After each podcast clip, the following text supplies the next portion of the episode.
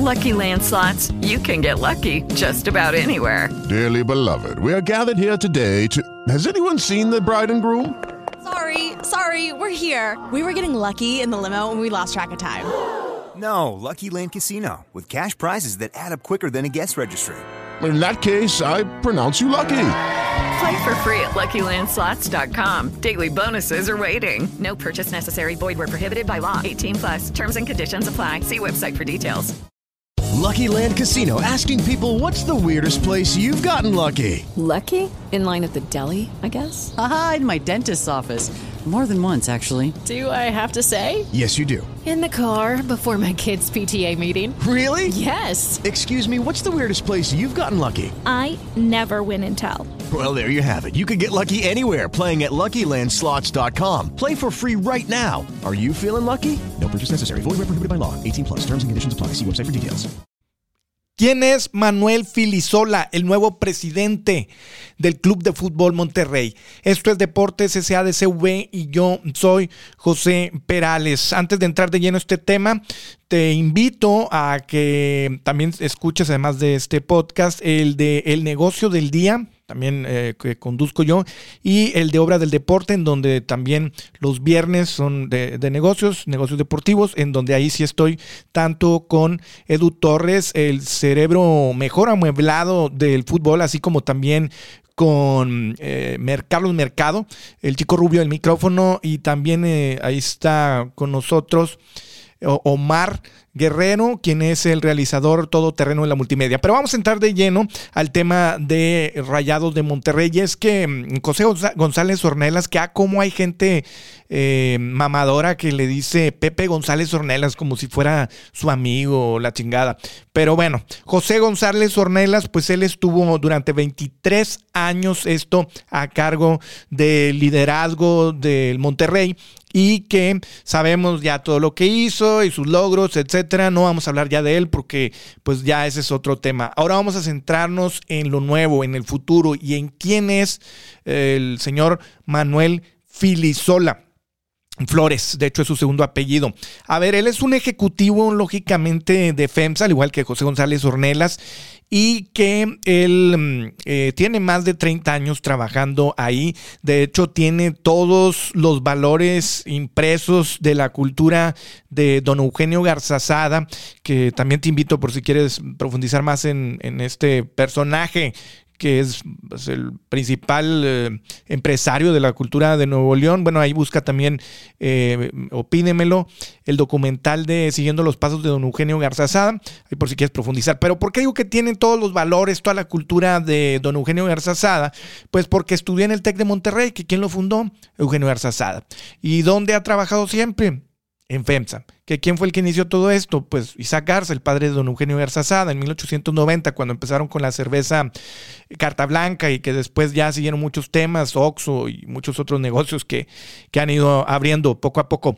Y este ejecutivo, a ver, ¿qué posiciones ha desempeñado eh, Filisola esto en FEMSA?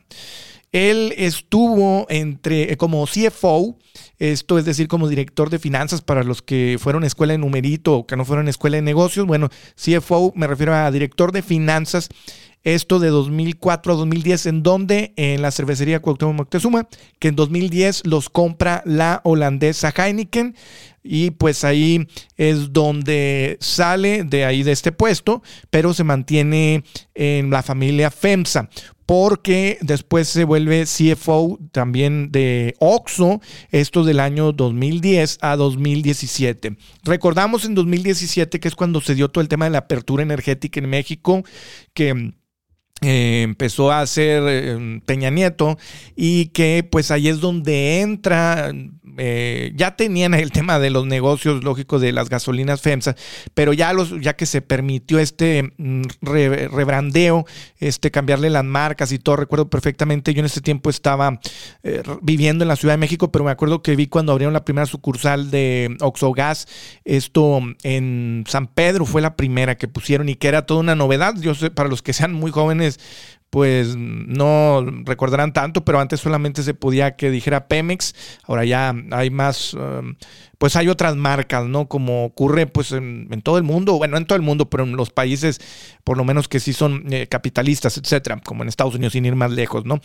Y mm, entonces, bueno, él, él ha estado ahora desempeñándose actualmente como CEO desde el 2017 de FEMSA Combustibles, que básicamente lo que más conocemos de esta división es la de Oxogas, aunque tienen otras divisiones, pero pues es Oxogas.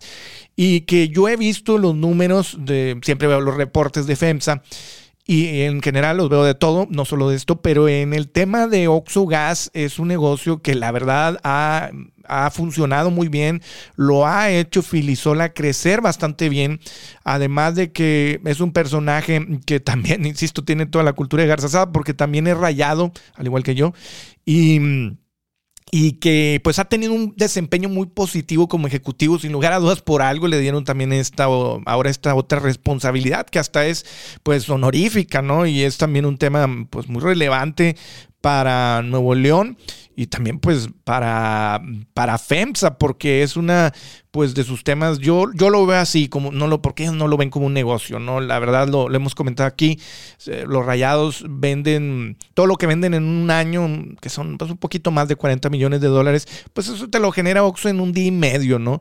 Entonces realmente no es algo relevante para ellos económicamente hablando, pero sí es un tema de responsabilidad social, de estar con la comunidad, de su imagen, etcétera. Entonces es un tema que les importa mucho y ponen ahí a Filisola. Entonces, pues a mí me parece muy bien y creo que hay otros equipos que lamentablemente en México pues no ponen a ejecutivos, porque hay que decirlo así con toda la palabra, ejecutivos que sepan eh, pues dirigir, tener el liderazgo empresarial, como es el caso que sí lo han hecho Tigres y Monterrey. Luego vemos a otros que pues no ponen a gente que no tiene experiencia. Yo también diría, ahora no tiene que ser a huevo que tengan una, sean directivos de empresas, pero pues no sé, por lo menos que estudien en la universidad esta de, de Johan Cruyff, o no sé, al que, que, aprendan el tema administrativo de cómo se hacen los negocios en el fútbol.